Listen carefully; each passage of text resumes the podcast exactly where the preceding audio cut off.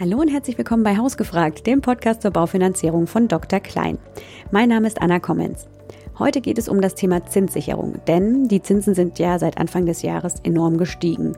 Lagen sie im Januar bei noch unter einem Prozent für zehnjährige Zinsbindungen, sind wir jetzt bei über drei Prozent. Wie ihr euch die Zinsen sichern könnt, denn die Prognose ist, sie werden weiter steigen, das verrät euch heute unser Vorstandsvorsitzender Michael Neumann, denn er ist zu Gast bei mir im Podcast. Hallo Michael. Hallo Anna. Die Zinsen sind ja in diesem Jahr ganz enorm gestiegen. Warum ist das denn eigentlich so? Ähm, ja, vor allem, weil die Inflation ähm, extrem hoch ist. Ähm, und wir, also wir sind schon ins Jahr 22 mit ungefähr fünf Prozent Inflation gestartet. Ähm, dann kam der Ukraine-Krieg ähm, Ende Februar ähm, und das hat nochmal zusätzlich zu so einem Inflationsschub geführt, ähm, vor allem durch die enorm gestiegenen Energie- und auch Lebensmittelpreise. Und ähm, ja, die Zinsen ähm, im, im Baufinanzierungsbereich sind eigentlich schon im Januar gestiegen in der Erwartung, dass die ähm, EZB ja auch die Zinsen im Jahr 2022 äh, aufgrund der hohen Inflation anpassen muss. Und im Laufe des Jahres ähm, ist eben jetzt die Erwartung gereift, weil die Inflation eben deutlich, deutlich höher ist als äh, Anfang des Jahres gedacht dass die EZB eben massiver die Zinsen erhöhen muss. Und das wiederum äh, nimmt ein Stück weit äh, der Markt vorweg, äh, diese Zinsschritte. Da haben wir ja jetzt auch schon welche gesehen, aber der Markt ähm, antizipiert quasi diese Zinsschritte auch immer schon und äh, deswegen sind auch gerade die Baufinanzierungszinsen ähm, so deutlich gestiegen in diesem Jahr. Also das äh, sieht man ja oft, dass es gar nicht unbedingt nach den EZB-Sitzungen dann steigt, sondern einfach ähm, davor schon steigt, weil du sagst ja, der Markt antizipiert das. Ne? Also das ist schon vorher mit eingepreist. Genau, in der Regel ähm, äh, tut die Notenbank dann äh, mit ihren Zinsschritten nichts äh, sonderlich Überraschendes mehr, sondern vollzieht nur das, was der Markt eben äh, ja schon erwartet hat. Wie ist denn deine kurzfristige Prognose noch für dieses Jahr? Ja, ich gehe davon aus, dass die EZB ähm, noch weitere Zinsschritte äh, vollziehen wird in diesem Jahr. Ähm, das hat der Markt oder das erwartet der Markt auch schon. Ähm, insofern sind die Zinsen eben auch schon ähm, ja, überproportional gestiegen. Ähm, nichtsdestotrotz äh, geht es dann auch eher wieder darum, was tut denn die EZB dann äh, Anfang 23? Und ich glaube, da ist noch nicht alles eingepreist. Also ich glaube, die EZB wird noch deutlich mehr auch an der Zinsschraube drehen müssen. Ähm, und ähm, ja, das wird tendenziell tendenziell auch in den nächsten Wochen eher zu äh, weiter steigenden Zinsen führen. Also auch weiter steigenden Bauzinsen. Genau, ja. Und wenn wir jetzt davon ausgehen, dass die weiter steigen, dann wäre es ja sinnvoll, wenn sie jetzt niedriger sind als in der Zukunft, sich die irgendwie noch zu sichern. Was können denn Menschen, die sich eine Immobilie in der Zukunft kaufen wollen, jetzt tun? Da gibt es eine gute Möglichkeit, das ist ein Bausparvertrag. Ähm, das hängt allerdings natürlich auch sehr stark davon ab, äh, wann ich diesen Erwerbswunsch habe. Wenn ich den jetzt äh, in ein, in zwei Jahren habe, dann ist es in der Tat schwierig, mir das Zinsniveau zu sichern. Wenn ich eher so eine Perspektive von fünf, acht oder zehn Jahren habe, dann eignet sich da tatsächlich ein Bausparvertrag, den man eben dann über diese Laufzeit schon bespart ähm, und dann eben auch ein, ähm, ja, ein Darlehen äh, zu gegebener Zeit abrufen kann und das basiert dann eben auf dem jetzt noch niedrigeren Zinsniveau. Genau, also ich habe dann so eine Ansparphase ne, und dann kann ich das Darlehen irgendwann abrufen, wenn der zuteilungsreif ist und dieses Zinsniveau ist das von dem Moment, an dem ich den Bausparvertrag abschließe, richtig? Ganz genau, ja. Und wie können denn Kreditnehmerinnen äh, das Zinsänderungsrisiko minimieren, wenn jetzt bei ihnen die Anschlussfinanzierung ansteht? Ja, da kann man sich sehr frühzeitig ähm, auch über ein Vorwartdarlehen das Zinsniveau sichern und damit ein Stück weit gegen weitere Zinsanstiege eben auch absichern. Was ist denn ein Vorwartdarlehen? Ja, da bekomme ich äh, im Endeffekt das heutige Zinsniveau für die Zukunft schon gesichert, abgesichert, muss dafür eine äh, kleine Risiko- oder Absicherungsprämie zahlen, die wiederum davon abhängig ist, wie weit im Voraus ich mir das Zinsniveau schon sichern möchte. Also es ist auch so ein ganz klassisches Annuitätendarlehen, was ich nur jetzt schon abschließe, aber dann erst in der Zukunft abrufe und dann bekomme ich, also muss ich einen Zinsaufschlag zahlen eben für diese Reservierung. Ne? Genau, ganz genau. Wie können denn Kreditnehmerinnen und äh, Kreditnehmer den Vorwartdarlehenszins positiv beeinflussen, wenn er jetzt so ein Stückchen höher ist eben als der aktuelle Zinssatz? Wichtig ist, dass man sich darauf vorbereitet, also den äh, Markt genau beobachtet, also die Zinsentwicklung eben auch beobachtet, die Unterlagen am besten schon mal zusammenstellt, die nötig sind für so eine Finanzierung ähm, und die dann im Endeffekt auch griffbereit äh, hat, um eben auch auf, ja, ich sag mal, kleine Rücksetzer am Zinsmarkt äh, reagieren und, äh, zu können und die auch nutzen zu können. Das heißt also, wir haben zwar in Summe in diesem Jahr 22 einen sehr starken Anstieg der Zinsen gesehen, aber wir hatten immer wieder auch ja, Phasen, wo wir recht deutliche Rücksätze auch hatten, ähm, die Zinsen also in kurzer Zeit auch mal wieder ein Stückchen runtergegangen sind. Und sowas kann man dann eben auch nutzen, wenn man auf so ein Vorwartdarlehen schaut, weil man ja etwas Spielraum auch hat äh, und zeitlich etwas flexibler ist. Und diese Rücksetzer äh, dann konsequent zu nutzen, äh, das ist ein Tipp. Und natürlich auch ähm, ein weiterer Tipp, der grundsätzlich immer gilt bei jeder Finanzierung, ist den Eigenkapitaleinsatz zu optimieren, also eben auch zu schauen, ähm, jetzt für Vorwartdarlehen, ähm, welche Restschuld äh, möchte ich denn dann eigentlich ähm, Anschluss finanzieren? Und äh, kann ich da vielleicht mit ein paar tausend Euro Eigenkapitaleinsatz, wenn ich sie denn zur Verfügung habe, ähm, auch meinen Zins nochmal optimieren?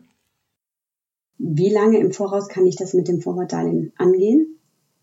Ja, das kann man ähm, 60 Monate im Voraus schon tun. Also fünf Jahre bevor meine Zinsfestschreibung ähm, endet, äh, kann ich über so ein Vorwartdarlehen mir das jetzige Zinsniveau eben mit einer kleinen Risikoprämie schon sichern. Und ähm, die, die Risikoprämie ist im Prinzip, also ich sage mal, die ersten zwölf Monate im Voraus sind in der Regel kostenfrei. Und ähm, ja, jedes weitere Jahr im Voraus muss ich mit ungefähr 0,1 bis 0,2 Prozentpunkten Aufschlag rechnen.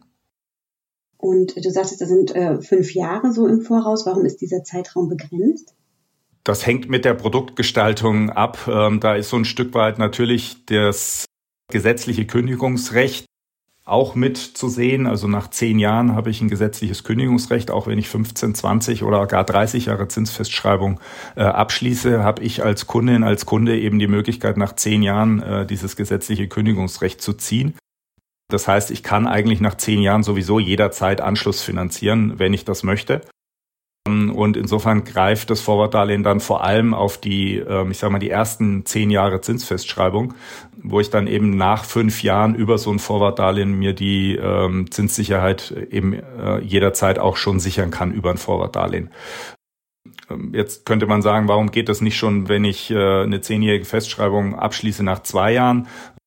Ja, das wäre vielleicht noch eine Produktinnovation, allerdings ist da die Nachfrage in der Regel nicht so groß, weil man natürlich dann auch recht frisch noch sich für diese Finanzierung entschieden hat und äh, für das entsprechende Zinsniveau. Und die Laufzeit, ähm, bis dann das Vorwartdarlehen greift, natürlich noch sehr lang ist und damit auch die, ähm, die Prämie äh, entsprechend auch hoch wäre. Und in Deutschland haben wir ja generell so traditionell sehr lange Zinsbindungen. Ne? Ähm, deswegen das spricht ja auch dafür, dass man das nicht nach zwei Jahren macht. Jetzt hattest du den Bausparvertrag für Erstfinanzierende sozusagen, ähm, für Menschen, die sich für eine Immobilie entscheiden wollen, ins Spiel gebracht. Ist das auch eine Option für Menschen, die Anschluss finanzieren wollen? Ja, grundsätzlich ist das auch da eine Alternative, ähm, wenn ich eben parallel einen Bausparvertrag bespare ähm, und dann eben auch ein, ein Bauspardarlehen äh, in dem Moment, wo es abrufbereit ist, ähm, nutze, um eben auch das Zinsänderungsrisiko zu minimieren oder es gänzlich auszuschließen.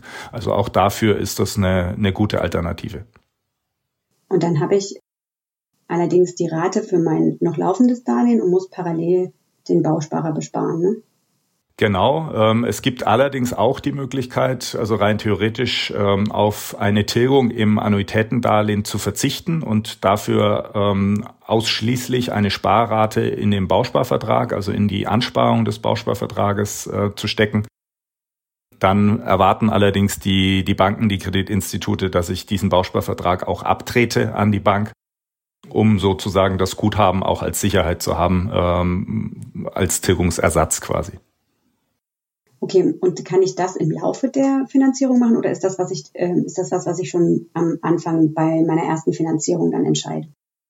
Das entscheide ich direkt am Anfang. Ähm, ich kann allerdings auch ähm, ich quasi so eine hybride Lösung fahren. Das heißt also, ich tilge ins Annuitätendarlehen, aber vielleicht nicht die drei Prozent, die ich mir leisten könnte, sondern vielleicht in Anführungszeichen nur ein oder zwei Prozent und spare parallel in einen äh, Bausparvertrag und ähm, baue über das, diesen Bausparvertrag eben dann auch wenn der zuteilungsreif ist, wenn ich das Darlehen abrufen kann, mir sozusagen auch ein, eine Zinssicherheit parallel auf, ähm, dann muss ich das nicht an, an die Bank abtreten. Ähm, und das ist auch was, was ich jederzeit auch starten könnte. Also wenn ich mit einem Annuitätendarlehen äh, beginne, kann ich auch nach zwei, nach drei, nach fünf Jahren natürlich immer noch sagen, ich äh, fange jetzt parallel an, äh, einen, einen Bausparvertrag zu besparen um mir eben auch dort das Zinsniveau zu sichern, wenn das dann zuteilungsreif wird, äh, das Bauspardarlehen, um dann eben auch die, die Restschuld ein Stück weit ähm, abzusichern gegen Zinsanstiege. Äh, okay, also da gibt es ganz unterschiedliche Möglichkeiten, entweder tilgungsausgesetzt oder eben kombiniert. Ähm, und den Bausparvertrag, also das Darlehen, das muss ich ja auch nicht abnehmen. Ne? Das ist eine relativ flexible Sache.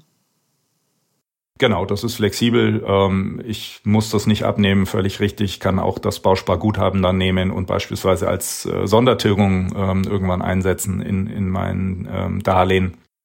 Oder eben, wenn dann die Zinsfestschreibung äh, ausläuft, ja, eben flexibel entscheiden, wie ich damit umgehe. Und ist es dann in der Regel so, dass man die gesamte, wenn man sich für die Variante entscheidet, dass man den Bausparer parallel bespart, also ganz normal in Annuitäten Darlehen abzahlt und ähm, parallel Bausparer bespart, dass man dann die gesamte Restschuld absichert? Also das kann man so machen, das hängt immer davon ab, ob ich eben das Zinsänderungsrisiko vollständig absichern möchte. Ähm, aber das lässt sich natürlich so realisieren. Im Annuitätendarlehen kann ich ja ähm, sehr genau auch planen, wie meine Restschuld am Ende der Zinsfestschreibung sein wird. Und äh, ähnlich ist es ja im Bausparvertrag, wenn ich eben die, ähm, die Bausparsumme kenne, äh, beziehungsweise die Höhe des Bauspardarlehens ja auch kenne, wenn ich den abschließe, kann ich im Prinzip ja auch sehr genau vorhersagen, in dem Moment, wo er zuteilungsreif ist, welche Summe steht mir dann zur Verfügung. Und äh, wenn man das Zinsänderungsrisiko komplett ausschließen möchte, dann lässt sich das eben auch über so eine Konstellation äh, sehr gut bewerkstelligen. Wenn wir da mal so konkret drauf gucken, ähm, und annehmen, ich möchte meinen Bausparvertrag mit mithilfe meines Bausparvertrags meine Restschuld verringern und sagen wir mal so um 50.000 Euro. Wie hoch ist dann ungefähr so eine zusätzliche, zusätzliche Rate und bis wann müsste ich die Kreditsumme zurückzahlen? Das lässt sich pauschal ganz schwer sagen, weil ich, ähm, also es gibt unterschiedlichste ähm, ja, Besparungshöhen, also äh, unterschiedlichste Höhen, ähm, wie viel Guthaben ich quasi ansparen muss, bis so ein Bausparvertrag zuteilungsreif wird. Also es gibt welche mit 30, äh, üblich oft 40, 50 Prozent, äh, die ich quasi als Guthaben bespare und den Rest kriege ich dann eben als Bauspardarlehen. Es gibt unterschiedliche Ansparzeiträume, also auch da geht's, also es geht mit, mit fünf Jahren ist äh, durchaus auch üblich. Häufig sind es aber auch acht, zehn oder teilweise gar bis 15 Jahre Ansparphase. Ähm, also da gibt's ganz, ganz unterschiedliche Ausgestaltungsformen. Und je länger beispielsweise so eine Ansparphase ist und äh, je geringer auch die, ähm, die Besparung, also das Guthaben ist, das ich aufbaue, desto niedriger ist dann natürlich auch die monatliche Rate. Und kann ich einen Bausparvertrag auch über Dr. Klein abschließen? Selbstverständlich. Also sowohl als ähm, Ansparinstrument ähm, als natürlich auch jetzt, ähm, also äh, quasi als, als Tilgungsersatzprodukt. Und wie läuft das dann ab?